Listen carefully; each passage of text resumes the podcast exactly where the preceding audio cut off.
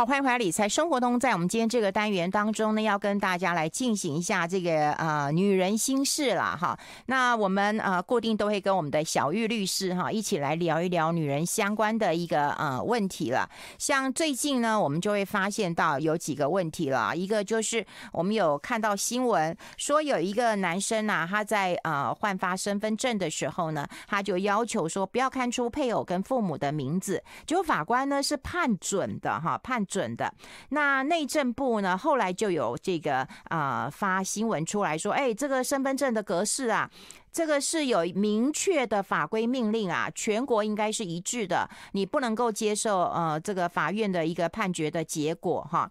那所以呢，这件事也让大家觉得很奇怪哈，为什么？为什么你你要请求不要看出配偶跟呃父母的呃名字啦哈？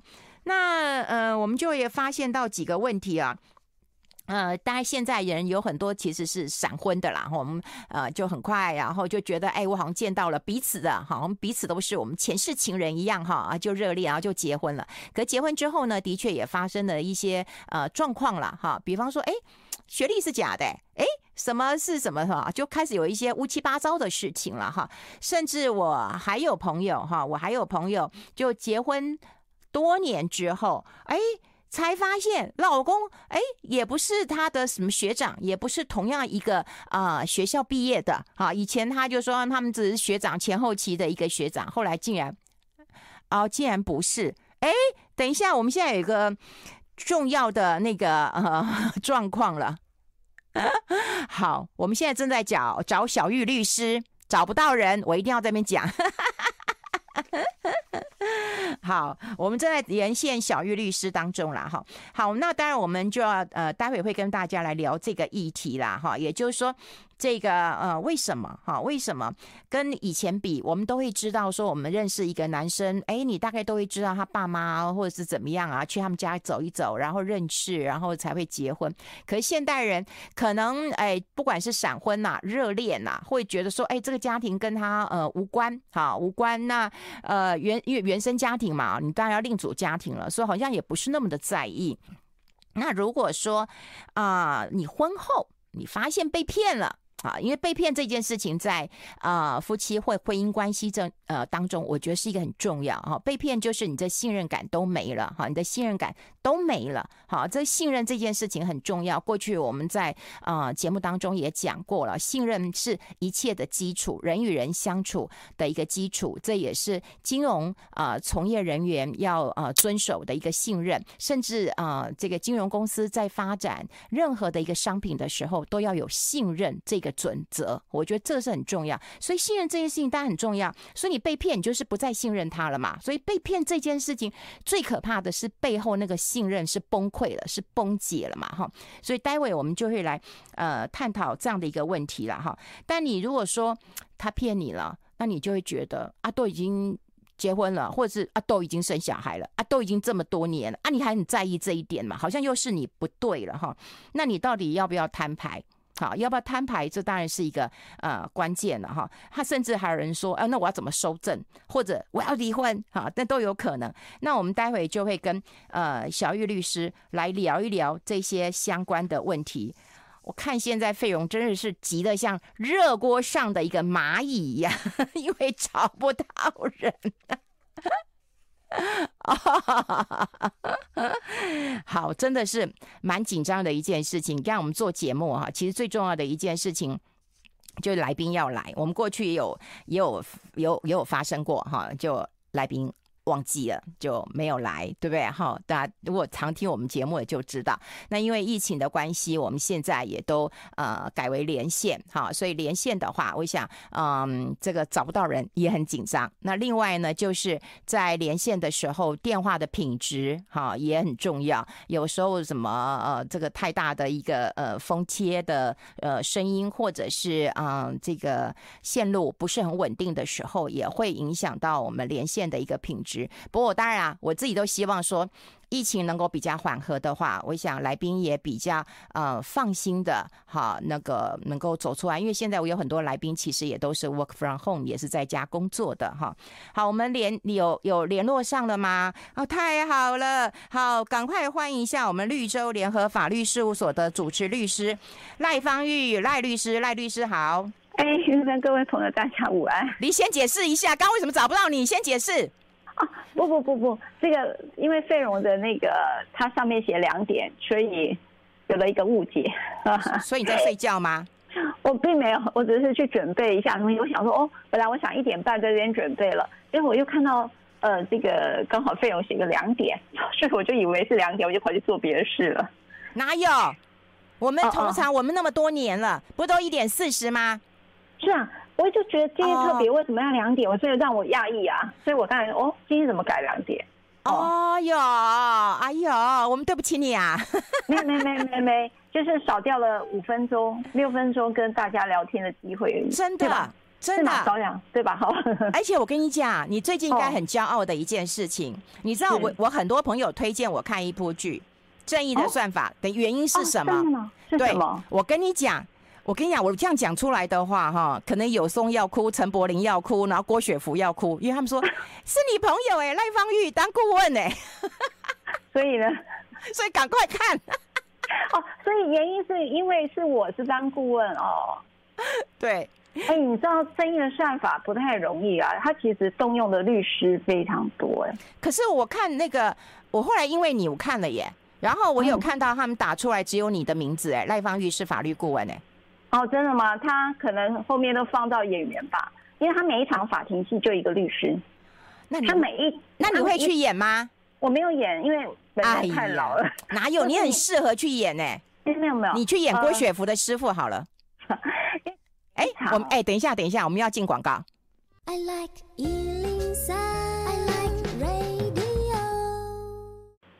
好，我们今天连线的就是大家非常喜欢的绿洲联合法律事务所的主持律师赖芳玉小玉律师了哈。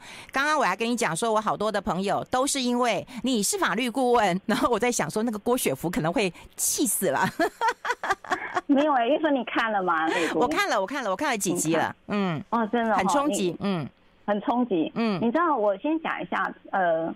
正义的算法，它它有好多我的有一部分的体悟啦，哈，就是说，其实关于法庭的事情有呃好多的律师群，哈那当然呃就是每一个法庭都有一个律师，嗯，担任法官或者是其中一造的代理人，哈，就是律师了，哈，所以他们也做的还蛮，就是虽然都是一个喜剧哦，但是大家看到他浮夸的表演，嗯，但是它里头有很多的律师都在里头，哈，嗯。那我想要讲一个，譬如说，你看了第一、二集嘛，在讲石安嘛，在讲那个果冻、果毒呃，就是 毒果冻的事哦。对，而且是哪一种是对对对受害人最好的方式？对，所以因为我就想问你啊，嗯、你你觉得是你的选择是什么？像我简单讲，稍微、嗯、呃这边点爆一点雷没关系，就是说他他的选择就是说，你今天是为了一群小孩子的健康安全，嗯。而去选择说，呃，就是说这个案子我我就是要打到底，把这件事给掀出来，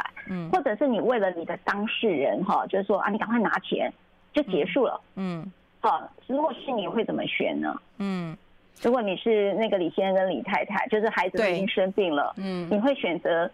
呃，你知道这个这一则在大陆有个就提到封口费嘛？郭雪芙在里头就说你你拿这个两百万是封口费啊，结果在微博上热搜，两亿多人在讨论这件事啊，因为因为很为难嘛。第一个你提告，对不对？你提告，你可能也拿不到什么赔偿金，对不对？对。可是可以让这个不良的厂商倒闭。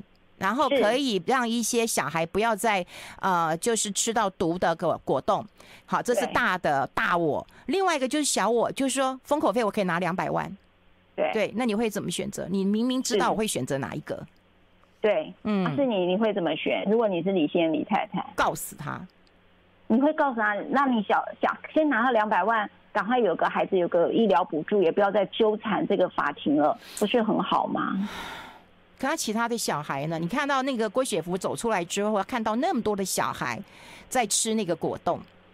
对，嗯，好，我讲一个我自己哈，当然今天要聊这个婚前你了解另外有办多少，那都是涉及到选择。那我这件事我也是一个自己一个很大的体悟，因为我们做社会运动的人都会累，都会遇到同样的状况哈。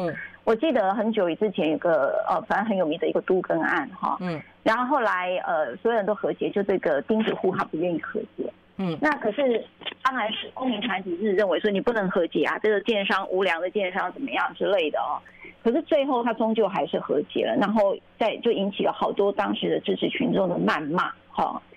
那那时候我我看到这则的时候，我就特别感受到，我曾经也遇过一件就是。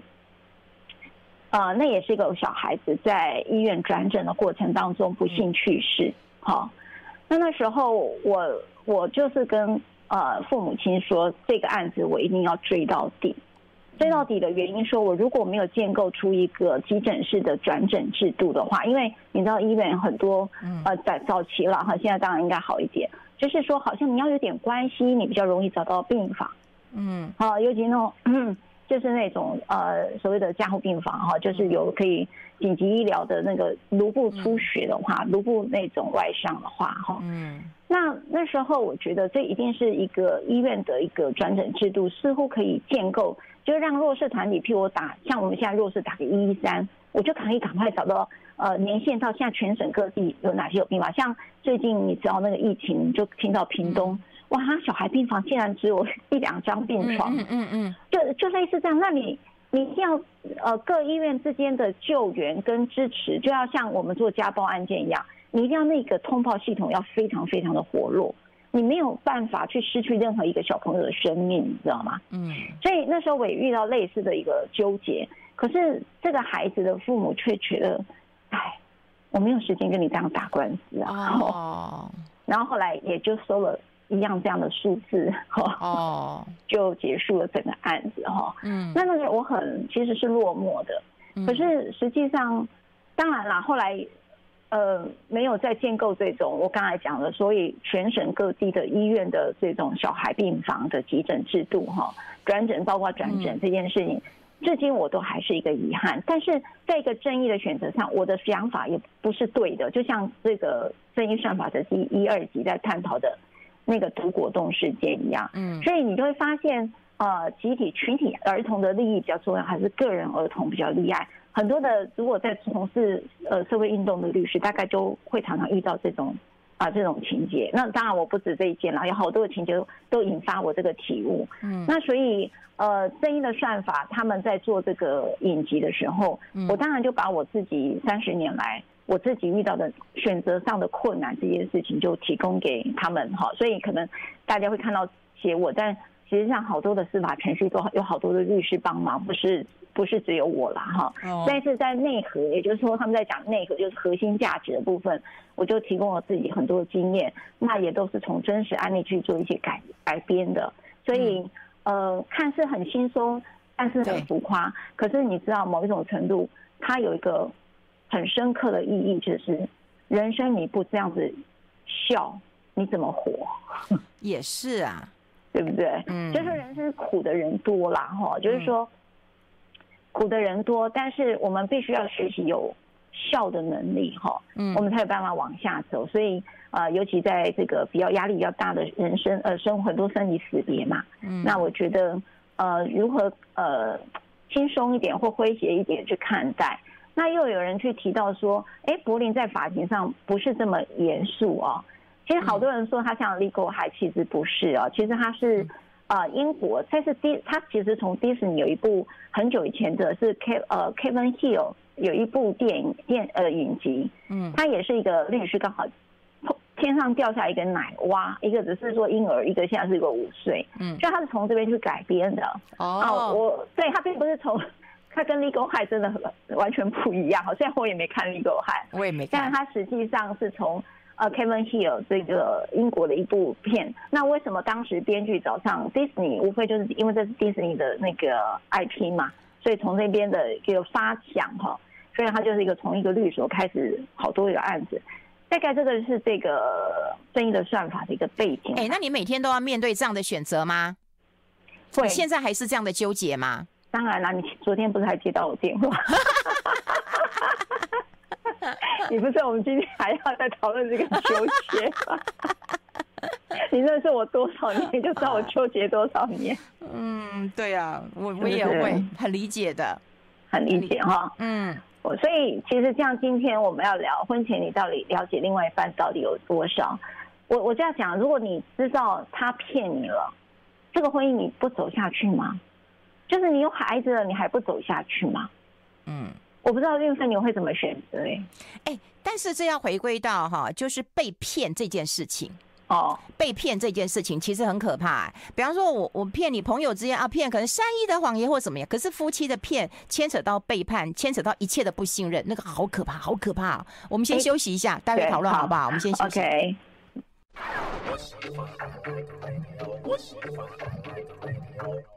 好，这里是来 Radio 中国流行网，欢迎再回到理财生活通第二个小时的节目现场。我们今天线上连线的来宾呢是啊，我们男人女人的好朋友，因为有人讲说，哎，其实男生也蛮喜欢他的。好，我们是绿洲联合法律事务所的主持律师赖芳玉赖律师哈，大家喜欢叫他小玉律师。好，我们刚刚有呃聊到了哈，就是如果你被骗了哈，那该怎么样活下去啊？哇哦，哎，那那我们先讲一个问题好不好？因为我不懂啊哈，我们先看。到一个新闻，就是说有一个男生他要去换发呃身份证，然后他说他不要看出配偶跟呃父母的名字，法官判准哎、欸，哎，对我跟你，那那法官判准，那那可是内政部说没有没有，我们统一规定的哦，那法官为什么会判准啊？法官是脱离那个嗯现实社会吗？OK，嗯，我我觉得这个。就我理解，陈姓男子哈，就这则新闻的陈姓男子好像是一位律师啦，哈，他本身是哦，本身是律师。哎呦，那么呵呵 他当时在换发身份证的时候，他认为这个身份证应该不要看，不要那个配偶的跟父母的姓名是不要被揭露的哦。那这则当时地方法院，如果我没记错，第一审的时候是啊、呃，这位陈陈姓男子是败诉了哈。那上诉审好像是换这个呃胜诉，就是他陈姓男子就胜诉。那么户政司的这个司长啊，林清奇当然就对这件事很不满哈。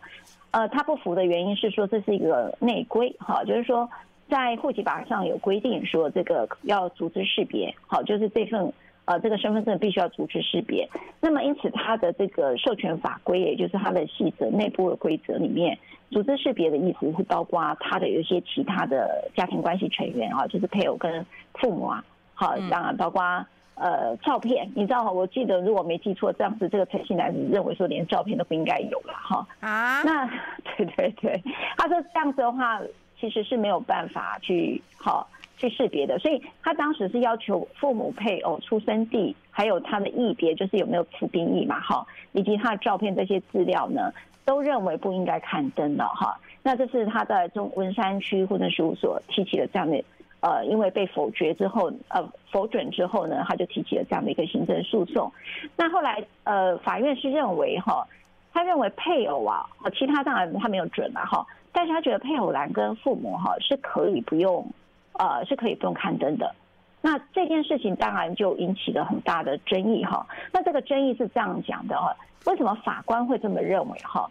他认为说，这个所谓逐资识别这件事情，他其实并没有说在法规上、户籍法规上并没有特别提到一定要刚才讲那些项目都要被列进去。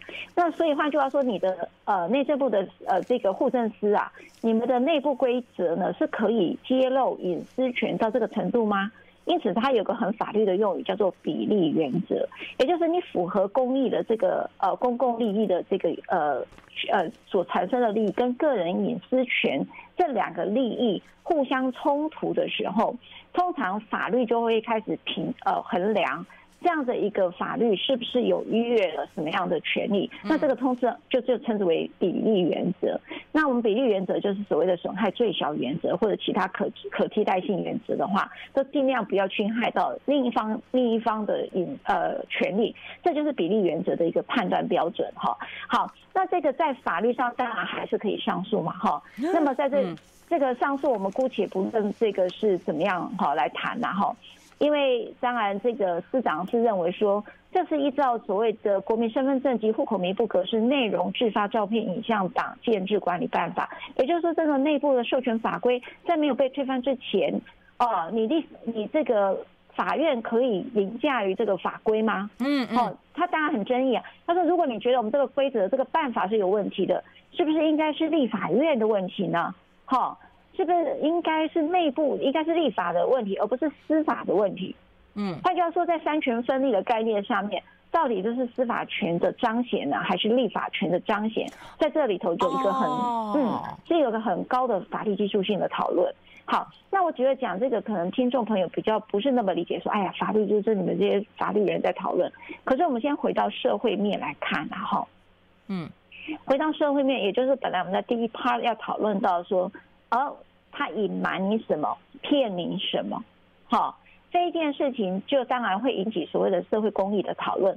也就是说，他的社会公益讨论可能不是只有法官想象当中的呃隐私权的概念而已。他某种程度除了这个身份证可识别的资讯，在好多的譬如说银行啦，哈，譬如说证交所啦，举例哈，他可能这些逐资识别的身份，在好多的这个呃身份确认下面是有必要，包括洗钱防治的概念啊，或什么，可能它用途会超乎我们的想象。嗯，好。他认为说，法院你你可能不够完整。如果你要讲比例原则也没关系，那你把这个身份证在目前的一个行政法规里面，它被使用的程度到底有多少？它使用的公共力到底有多少？你有没有去衡量？嗯，好，它可能不是只有这。好，那我们就回到比较我们可能比较听得懂的东西，就是，哎，他有没有配偶？我总是要过目一下。万一他骗了我，又再要结婚怎么办？对呀，骗婚啊。好，那就类似哈。嗯、那他说我是郭台铭的第二代子孙，呃，万一他真的儿子不是他，他爸不是郭台铭，你的上上上面的父母来，就你就骗我呢？就举例啦，哈、嗯，你可能就拿了我跟郭台铭的照片，哈，然后就拿来跟我讲，我我我不爸爸或者是我舅舅哈是谁谁是郭台铭巴拉之类的哈。哎，你有没有看过？你有没有看过一个电影？那个那个纪录片，那个 Tinder。就是在交友网站上面嘛，哈，然后他就说，哎，我是钻石啊，我家世是钻石，哎，就是做在珠宝商，哎，就就骗家世、骗学历、骗职业、骗薪水，什么都可以骗呐。是是是，嗯，还有包括我记得有一部好像叫安娜啊，对，安娜创造安娜，对，创造安娜也类似哈，嗯，所以好像好多的家世，或者我们台湾比较有名就黄黄琦，对吧？啊，对对对对对，黄旗啊，他连总统陈陈前总统都骗了哈，对，所以换句话说，身份证在不是只有行政部门哈，或者是呃交易安全是就是经济交易安全上面会被拿来用，当然还包括可能一般的民生，我讲民生就是普罗大众啊，可能身份证都某种程度呃都还是一个识别性的东西了哈，那这个东西所以知识极大哈。那么法律上到底怎么去谈？我觉我姑且不论哈。可是我必须讲一件事，很多人都在讲配偶栏是不是应该是在，好，也就是说我是谁的？譬如说我是夏韵芬的老公，我为什么要让别人知道我老公是我的老婆是夏韵芬？或者为什么要让人家知道我老婆是赖芳玉？好，其实这个已经讨论很久了呢。所以其实这个陈陈姓男子，其实陈律师他们当时是做的这个公民运动。他打这场官司是为了公民运动，就是讲这件事。他并不是单纯的只是一个说哦，身份证为什么不要扣？他没有，他背后是一个社会运动。好，是这样。他认为，对对，他认为说，呃，有一件事，譬如说，呃，我经常在媒体上讲，你不要老是讲我是陈太太，我是李太太，你为什么不就就讲你叫什么名字？我叫夏玉芬，我干嘛我要讲是李太？我干嘛讲我是？我我叫赖芳玉，我们两个都是李太太。对，对，我们两个都李太太。哎，以前我们还我们两个都是李妈妈，然后我们也是李妈妈，也是李太太。对，那我问你，那学校老师要怎么称呼你啊？对不对？哦，对呀，对呀，对呀，李妈妈，李太太。对呀，对对对。那所以呢，我所以我我就讲吧，所以呃，这个地方你就讲李妈妈、李太太这件事情，在公民运动的思考里面就讲的。你为什么不能是赖芳玉或夏韵芬？哈，每个人不需要傍着你是谁的老公或老婆，或傍着你是所谓的富二代，你本来就有你的自主性。好，所以他背后有一个很大的思维是在谈论一个人的身份地位，不会因为你的爸爸妈妈是谁，或者你的老公老婆是谁，而在彰显了你的社会价值。他其实背后有这样的一个思维的。那第二件事情也是说。我希望我的发展独立发展，不要因为我爸爸是什么明星而受到影响。我就是靠着我自己，在演艺圈发展。我不是靠北族，我不想靠北族，但也被你媒体写的说，哇，你是某某的小孩啊，你是亚运分的小孩啦，都背负了这种所谓的呃星二代的光环。那但是有些新二代、富二代或者是官二代，根本不希望有这样的一个光环，他希望能够独立发展。这个其实是另外某一种个人主义的一个呃一个发展性啦。好，对，我们要先休息一下，待会你要公布一下。啊，你们你对你老公太熟悉了，对不对？你们从学校就认识啊，哦、所以是不是鼓励大家，就是说学校赶快就认识吧，就结婚吧？这可能被骗的几率会小一点吧？我们待会讨论这个问题啊，我们先休息一下。I like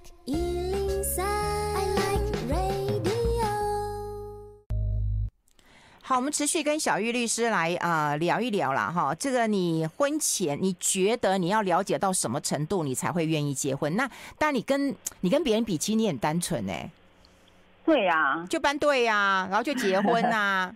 哎、欸，我可是我跟你讲，我结婚的那那个关键是什么？嗯，哎、欸，等一下你要讲你的，你问我我就问你。对对对，嗯、你你知道哦，是这样的，就是。我这个人其实是呃不太不太爱情的人，就是对爱情其实有点冷感，好，就是所以即便在很年轻的时候有很多的可能有很多的机会，但对我来讲并不是，我其实挺排斥的，啊，就是因为我从从小就太很很知道自己想做什么啦，应该这么讲哈，呃。其实走到这条路上，是我从小就一直这么想的，并不是现在才开始这么想，不是不是入了社会才开始想，而是我很小的时候就有这么样的一个想法哦。嗯，所以我对于那种风花雪月的事情，其实没有什么，是很无感的，好，是挺无感。那当然，我我觉得像，所以我跟我先生的交往，当然，呃，我我之前如果。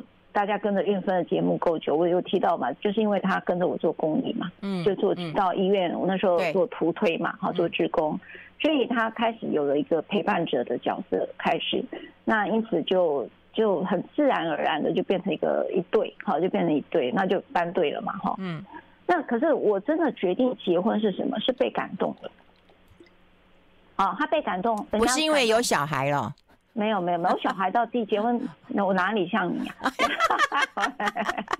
我是两三年后才有了孩子啊，我不是很容易受孕，所以有时候都会觉得很好笑。有人就是一直一直避孕，避到后面才知道有自己不孕，就觉得 花那么多时间避孕干什么？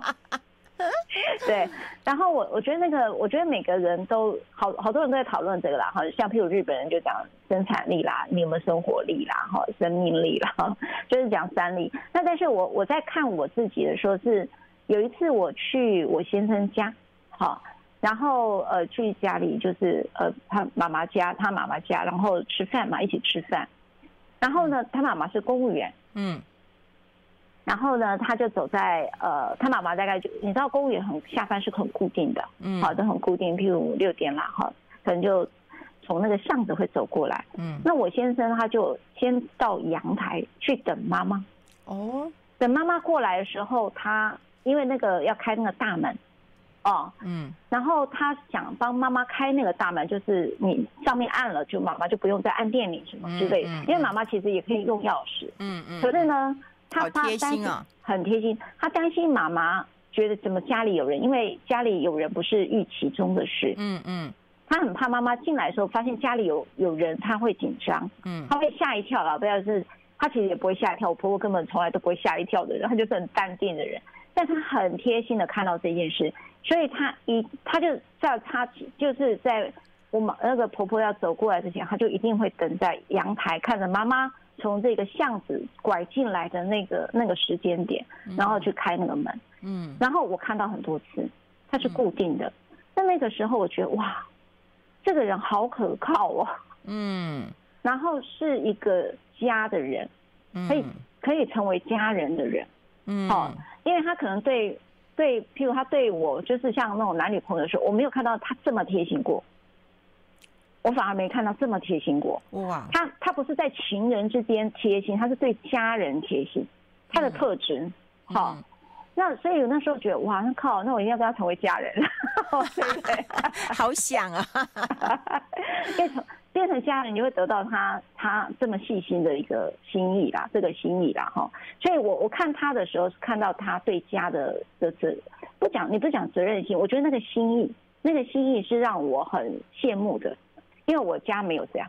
嗯哼，好，我家真的是各过各的，我的原生家庭啊，嗯嗯，就是爸爸妈妈忙自己的，然后兄弟姐妹也是这个君子之交淡如水，你知道吗？嗯 呀。所以我没有看到像希伶这么强的一个家庭啊，所以那时候我是这个这个状态下结婚的，所以我也没有求婚，啊，也没有那种浪漫，因为那个浪漫对我来讲是没有用的，嗯，因为我本来就不喜欢这种风花雪月的事，嗯，我觉得那个对我来讲太，对我来讲哈，对很多人来讲很有受很受用，对我来讲它对我来讲就叫浮夸。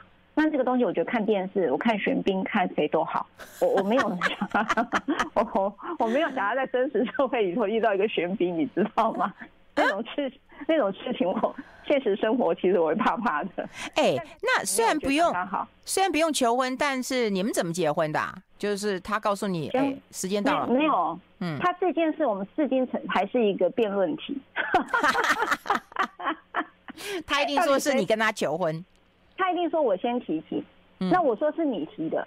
好，这件事你知道，没有仪式就有这件事，就没有求婚仪式，你还有知道说谁求谁嘛，对吧？嗯嗯。但这件事情好像自然而然的就觉得，呃，那时候我们等于交往八年了，嗯。就很自然，你到适婚年龄，我到适婚年龄，我们好像都需要一个家庭了，嗯，那就自然而然就结婚，嗯，呃，我我们是这个样子，嗯，对，哎，很无聊，对不对？很无趣，对，真的很无趣。但是我跟你讲，我觉得那样的信任基础够，而且哈，你们彼此的资讯。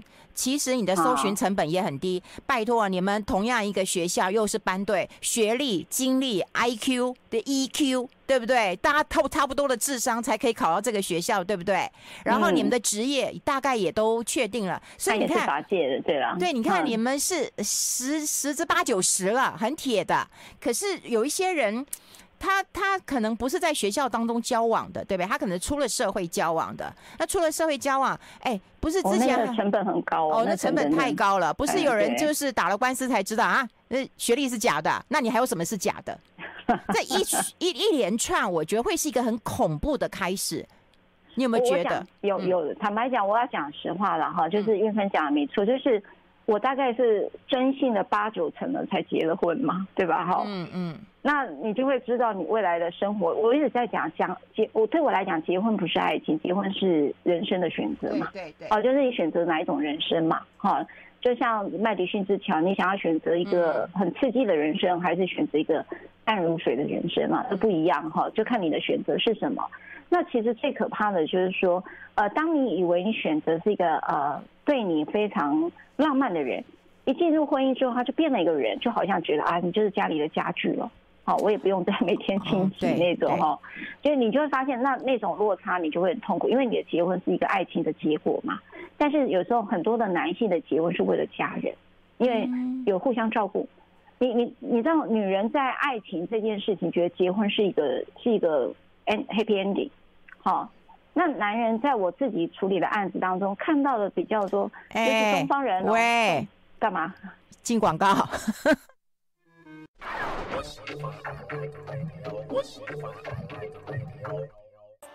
好，欢迎回来理财生活通，我是夏韵芬。那么我们今天线上连线的是绿洲联合法律事务所的主持律师赖芳玉赖律师。刚有提到结婚，当然男女的啊、呃、这个想法跟未来的期待其实是不一样的。可是我们只有简单的要求，就是不要被骗。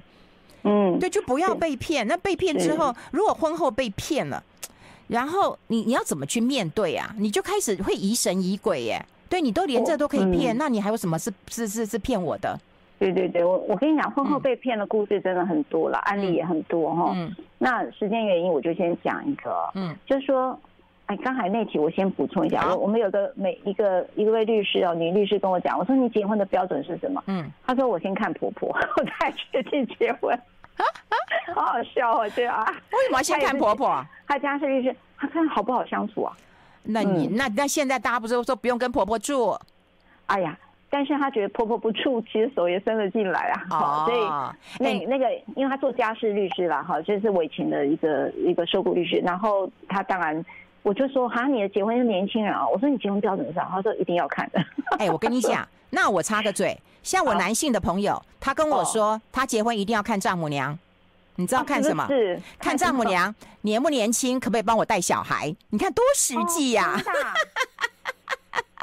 真的，每个人结婚的哎，我觉得希望所有的听众朋友，你们结束之后告诉我，结婚的那一刻你到底关键题是什么？对，就除了彼此之外，你关键题是什么？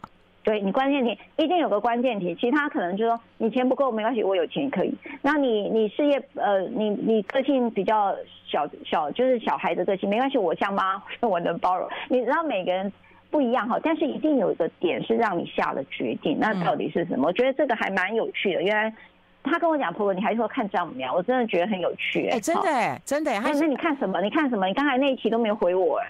我看什么？我看钱啊。真的，这题也真的很务实啊，这也没问题啊，对吧？我就讲选择你的人生嘛，你就觉得。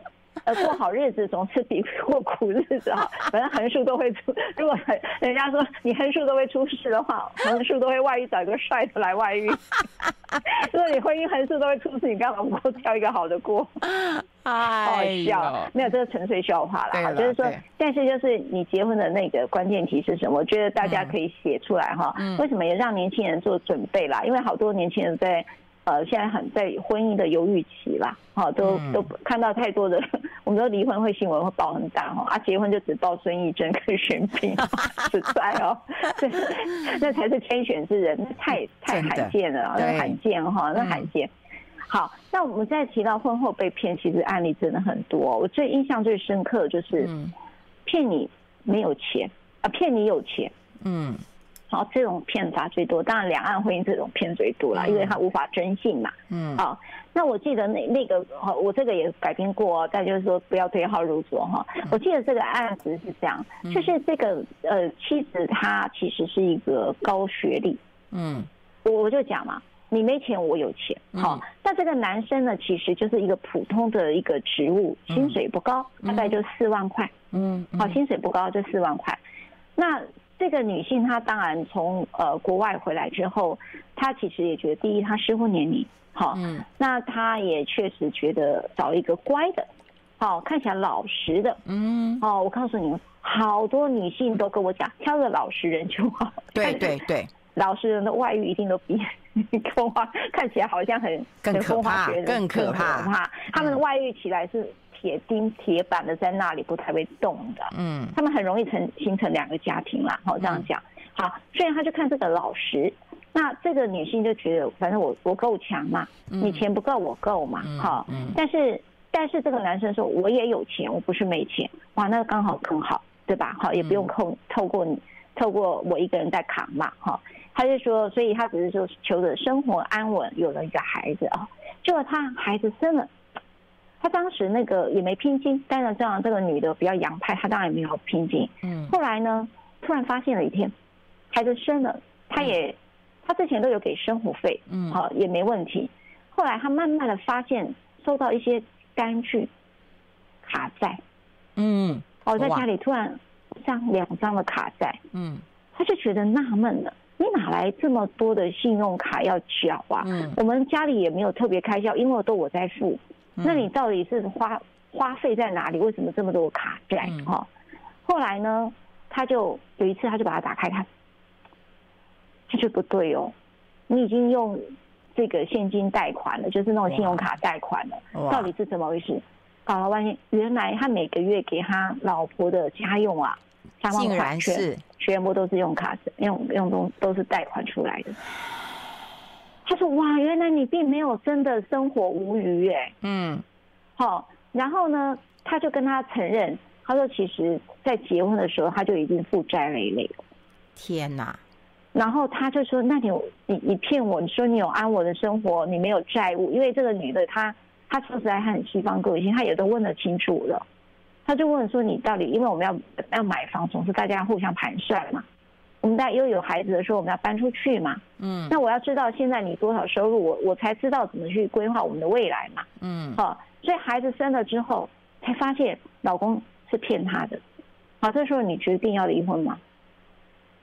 那怎么办呢？孩子都生了，而且还小哦，孩子还真的小哦。嗯，那怎么办呢？嗯，后来呢，他就说，呃，你给我机会，我真的太爱你了，我怕我跟你讲，哇，我怕我跟你讲事实的时候你会离开我。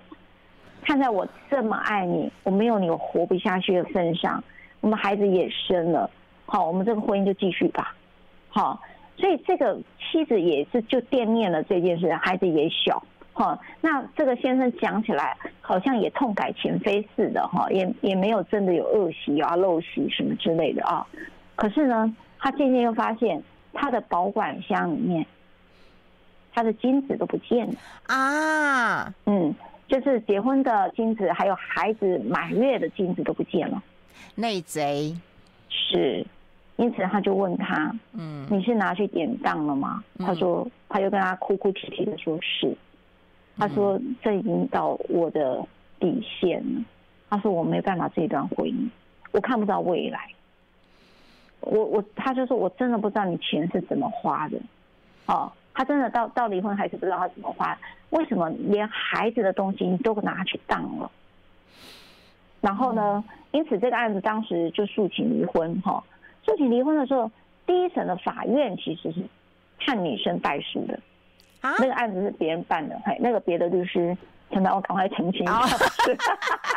Oh. 你看这个，哎呦，这个女人多多多心眼啊！对呀，好多心眼，那不是我，我的我的官司都是赢的。我我的我的心眼是要讲翻案的。我们先休息一下，进一下广告。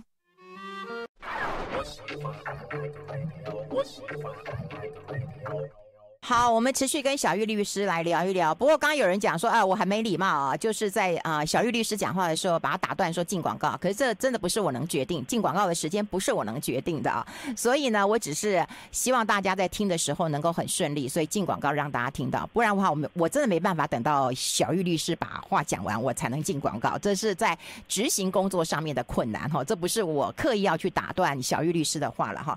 那我们刚刚也讲到说，这个案例啊，不是你打的官司，可是。是他的结果是我们想不到的耶，为什么他要打官司还会输呢？好，嗯，他的好，这个就是我要跟各位朋友讲，就是说我们经常在媒体看到有好多好多的案子，嗯，但是其实他的不一，他不是一个公式，不是说你有了这件，譬如说证明他骗你了 A、嗯、这件事就等于 B 的答案就是一定会判准离婚哈。嗯、OK，所以当时我收到这个案子的时候，我看到的卷，我告诉你就叫观感。也就是说，你知道，当你一直在嫌弃另外一个男人没有钱的时候，嗯，法官的观感会不好。哦，对，因为你你感觉上好像你是，那你难道你是为了钱结婚吗？哦，对，但其实这位女性朋友不是这样，是误会。所以有时候是这样的，当我们在讲一件事情的时候，我我们都只着重在说被骗了什么，但是可能忽略了一件事情。婚姻其实是一个要共同努力继续下去的，好，嗯、那这件事情反而强，我们会强调的是，因为骗这件事情让信任关系一直在崩解，对，并不是说我嫌弃你没有钱，没有钱没关系，大家可以一起努力嘛，好，嗯、所以大家先回到一个婚姻的一个嗯本质，就是说婚姻本来就是同甘共苦。这一定是我们现在东方对于婚姻的哲理嘛？嗯，好，同甘共苦是我们对于一个婚姻啊一个很高的期待。好，这也就是让人家觉得如此美好的原因嘛。不离不弃也好，或同甘共苦也好，好。所以当我们在讲被骗的时候，其实关键在于婚姻关系有没有办法继续下去。嗯，那在这个案子当中，呃，我记得在第二审的时候，因为第二审法官都是比较资深嘛，嗯。你就知道自身的当公公跟婆婆都比较多，父岳母，所以你要记得什么叫做传统啊？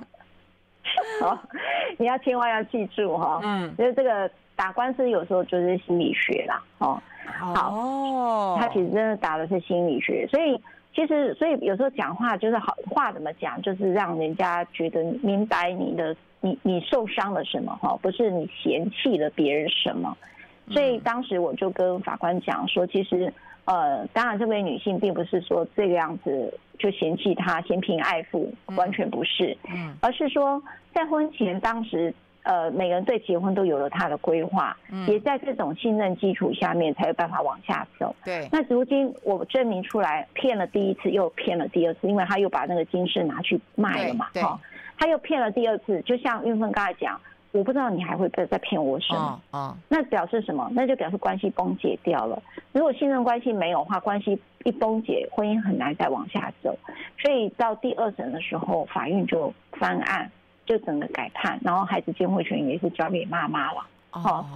那当然这个，所以呃，我要讲哈，就是说这个结婚被骗有几个，我我先整理一下，跟各位参考了哈。嗯。一个就是你有没有精神疾病？好，这件事情好多人很在意。嗯。好多人哈。但我觉得这不应该是哈，嗯，但是就会觉得说啊，你原来就怎么样了，你为什么不跟我讲？嗯，好，我们也办过这样的一个案子，嗯，好，那我跟你讲结论，当然可能，可是那个后面那个案子结论不一定就叫离婚了，我只是讲说大家对于婚姻当中。结婚前被骗的什么事情是非常介意的，最在乎的。哦、各位，你们也可以把你们觉得最在乎的东西写在那个运分的那个脸书下面哦，让大家参考。那我先讲我我自己看到案子，第一个对于生病，好，我讲精神疾病之外，还包括癌症，嗯，好，譬如说你身体有癌症，那你为什么不跟我讲？结果结婚一年就走，有像我一个像我一个朋友，他是那种呃，就是呃叫什么红斑性狼疮。哦，对，其实他也不是好像不治之症，但是他先生就非常嫌弃他，我觉得很难过。对，那个很难过，就对，像红斑性狼疮，还有一个就是不孕症。啊，不孕症也有，但是那个也都可以做人工受孕嘛，对不对？对呀，嗯，对，其实都有，好，精神疾病好多人都有啊，但是那也可以治疗，不是每天造成生活上困扰。但是就是说，好多人对于这个生婚前你没有告知我的这件事，就包括我说我的精神或者我的身体上，譬如说得了癌症，嗯，好，或者是第三个就是可能是啊像呃不孕症，这个他们也都很介意啦，哈，或者是有些特殊基因，好，我还记得有一位女性朋友说，你看你没有告诉我，原来你们家族有特殊基因。害我孩子生下来也都跟着这种罕见疾病哦，非常不能接受。他说：“如果我知道你有这样的一个罕见疾病的基因，哇，好，要不要结婚是因为要不要生小孩，我一定可以决定嘛。哦，那你现在让我孩子受苦啊？你们都很早就离世，三十几岁，我要不要担心我的孩子二三十岁也跟着走呢？哦，有没有像这个？嗯，好，这个。”那所以就有人觉得优生保健的概念就跑出来了嘛，哈，所以像婚前不太很不能接受被骗的，这个是我最看常看的。好，这是身体上的。第二种是经济上的，就如同我刚才举那个案例，就是你有背债，好，你背债背卡债没关系，你背娘家债，他们完全不能接受。嗯，哦，也就是女生，你娘家有一堆的债务，哇，你没有告诉我，我觉得我我先夫家很怕被你。牵扯在内了，嗯，我就跟你离婚，有没有？有哦，有有，就是拖累你。然后夫家有债务，女生还比较不会讲什么，但是夫先生对于有娘家债这件事情，你会觉得你是不是把我的家用拿去贴补家，贴补你娘家了？非常不能接受。他就是就是觉得说你一直在帮我的储蓄，我我钱交给你妻子管理，那我钱到时候问你说，哎，我要买个车子，没有说。没有的时候，他其实是说没有啊，我们就是家里理财上就这样。他说你不要骗我，你一定是把这个家钱啊搬给你娘家用。哦，这个话有没有很通俗？好常听，很常听。对，好，所以他们对于家中的夫家或妻夫或或妻子家的那个娘家呢的债务状况也很介意。如果你没跟我说清楚，骗我，我也不能接受。好，有好多人吵这种架。哎、欸，你看我刚刚只有讲骗家世、骗学历、骗职业、骗薪水，原来还有这么多骗呢。我们待会讨论好不好？我们先休息一下，进一下广告。I like 103, I like radio。好，我们持续跟小玉律师来聊一聊。当然，哇，经济上负债哦，这个问题真的很大哎。嗯，好大。还，还有呢？嗯，还有一第三个就是婚姻婚前在结婚前的交友状态。哦。嗯，这个也会是婚前的交友状态，有人会隐瞒他可能有前夫或前妻啊，有啊，这个我都听过。对对，这个也很常见。还有隐瞒他呃就是说这种事情其实会真的会让人家，譬如说结婚的时候才发现，哈，你跟别人都已经到拍婚纱照了，哦，哎，这真的查不到吗？查不到，那个真的查不到，嗯，那个所以就有，当然就有征信社在做做婚前征信这件事了，哈，嗯，当然我我我不知道征信社的他们是不是很正统了，哈，当然就有征信社为什么会。有人在做这个，但是你能征信多少是真是实，我也不知道了哈。嗯，是真是假，我也不清楚。但是我我要讲说，有人抱怨的是，我不知道他婚前原来有个前夫或前妻，或者个前女友，或者前啊、呃、前男友，而且都是论及婚嫁的未婚夫妻。哇，这个也很忌讳。这个很忌讳，很忌讳啊！哈，我跟你论及婚嫁，原来你还有个前夫前妻，然后还有个共同小孩。哦，我知道，我也不会跟你结婚，因为我可能不适合当后母。我举例啊，有人认为我 我我不擅我不擅长当个后母啊，哈。嗯。那有人认为说啊，不是啊，因为我怕你知道我离过婚，你可能就会嫌弃我啊，或什么的。就是有时候，而且你知道哈，这种骗有时候最讨厌的是，我跟你已经要论及婚嫁了，嗯，然后你才跟我讲。嗯，你现在叫我进退维谷，我是要结这个婚还是不要结这个婚？就是我们再回回到刚才前面在讲，有时候结婚的那一个关键到底是什么的时候，当我下了决定，然后才发现你骗我，那个比要不要离婚更困难。哦，那痛苦了，对不对？你你你结婚当中你要不要离婚这件事情，大家且看且走。可是当我有个 moment，就是我要跟你定下婚礼的时候，你然后都喜饼发了，然后你告诉我你有个前妻跟前夫。哇，那你你这个到底要不要？你你那个那个结那个婚最痛苦，比离婚痛苦好几百倍，因为你真的不知道，你就骑虎难下嘛，哈。所以这个大概是我在呃遇到哦，还有第四种当然就生活习惯啦，生活习惯，譬如说你抽烟呐，哈，你之前在我面前也没抽烟，但我觉得这有点奇怪啦，你怎么会不知道哈？或者酗酒啦。哈，嗯，就是会有一点恶，有一些恶习呀，哈。我举例来讲，有人会讲说，你结婚就看起来跟我看起来都很乖啊，嗯，结婚后你老是跟很多人在跟黑道在讲电话，你跟我讲的好像你是从香港来的，好像哦 somebody 这样子，对不对？连聘金都要我先垫的，因为香港钱要汇过来很困难，嗯，然后到到后面说哈，你你要投资也要我再垫。结果你香港钱怎么老汇不过来哦？哎呦！然后你的通电话对象看起来好复杂，交友对象很复杂。嗯，哇，那你，你要离这个婚要要不要离？哈，就是骗的交友状况也是有啦。哈。然后这种情形大概是我们在处理这个婚姻案件的时候最不能接受的婚前被骗的事。好，有一有有一次我觉得最最最被骗的就是就是太省钱了。嗯，太节省了。嗯，就结婚之后，连我要跟你要一张毛巾，因为我刚结婚到这边，我找不到你东西摆哪里。嗯，他连那个毛巾说你要大条小条，你要小条吗？我拿大毛巾截成段给你。他觉得，哦，我我这个是一个我的女性朋友，她说哇，她节省到让我觉得匪夷所思，因为两个都高高射精的人，所以她从来没有想过。因为你知道高射精有的时候是这样的啊，尤尤其有信仰，不太会有婚前一起交，就是过度的共同生活的的机会嘛，没有试婚期嘛，好，所以不知道他结婚后是原来省成这个样子哈，嗯，前面是美德，后面是觉得 对我来讲是一个很难接受的一个习惯哈，就是太省了啊，所以这个啊生活习惯的不同也是婚姻当中。觉得最不能接受的差异吧，应该是这么讲。哎、欸，那我必须要问一个问题啊、哦，当然这问题问起来就是还蛮决绝，就是说如果发现这些 something wrong 或者发现这不对劲了，我要搜证吗？好，我我觉得就是动用到离婚的概念的时候，那绝对是搜证一途了。哈，哦，就是说，呃，我刚才举了这么多的故事，大家也听出来，这些事情说大不大，说小不小，对。对重点，他如果是大事，那也就罢；但是他就是说大不大，说小不小的哈。所以会不会让你决定到要这个再撑下去这个婚姻？我觉得没有一个人可以给给出答案。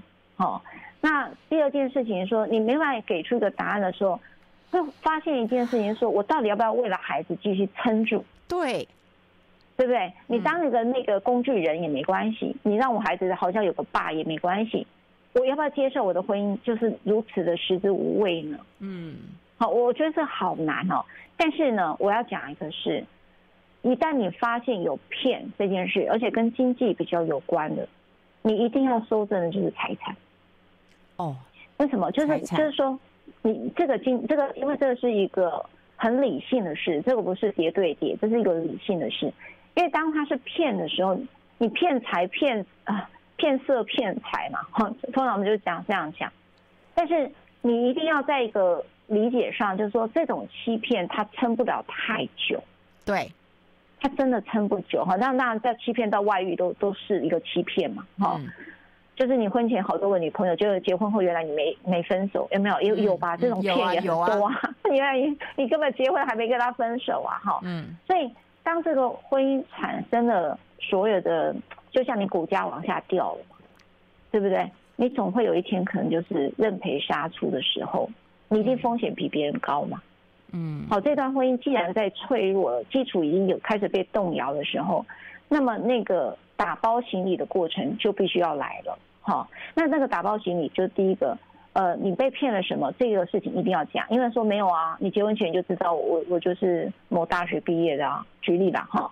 他可能就讲，我没骗你啊，你本来就知道啊，嗯，你现在是在嫌弃什么？好，举例哈，所以像这种欺骗到破坏信任关系，在法律上是有意义的哦，也就是这个哦，他有意义，婚姻关系的破裂错在对方，这件事情是你要举证的哦，哦，所以请你势必要做这个证据收集，这是第一个，第二个。财产能够分别财产制的时候，要怎么样？你也尽量分别。也就是说，你不要到离婚的时候，我相信你诚信的人，你在守钱这个事情的上面，你是有承诺能力的，你你有保你也有保产的能力。但会骗的人哈，那种习惯骗的，我要讲讲习惯骗的人，他有一个很大的特质。在我自己经历这么多的案子的时候，我发现有一个很重要的关键：以骗过生活的人。以骗哈，以虚假过生活的人，嗯，他的生存模式就是长这样，因为他骗一直成功，他的骗不断的反复成功到连总统都可以骗，所以他已经是习惯，所以他的所有都是骗。他很多的东西他会习惯用骗来当做他说我是善意的，他对于骗产生的成本是没有感觉的，就好比说对不起，好，我今天要下一份公开的说对不起三个字很困难，为什么？夏玉芬对于人品这件事情，他非常在意。嗯，我为什么要跟你对不起？嗯，可是有些人对不起讲的非常容易。哦，对不对？就是说，哦，你不是要还我钱，你现在没有。哦，对不起，我最近真的比较辛苦。哦，可是你可可能还在这边吃喝玩乐，我对不起讲的很容易。啊，我真的很谢谢你，我真的很爱你。这些人他们讲的没成本，但我们讲的很有成本。好，所以习惯用骗的人，他是有固定的 pattern 的。就是说，他用这种骗的 pattern，他成功了很多事，可能在职场上成功，可能对他爸妈也成功，从小就对他爸妈用骗的是会成功的，跟他的朋友也可以。譬如说，我以前我有一个朋友，老是说，哎呀，我们家昨天又去，我们这个暑假又决定去美国玩了，可是压根没这件事。我说，那你骗这个干嘛呢？天哪！你你你就这样骗，某种程度是他们的满足自己可能一种需求，可能不虚荣心吧，或者是呀。听到都快要毛骨悚然了，真的差异很大。哎，那个我们时间到了，非常谢谢我们的小玉律师，谢谢，谢谢，拜拜。I like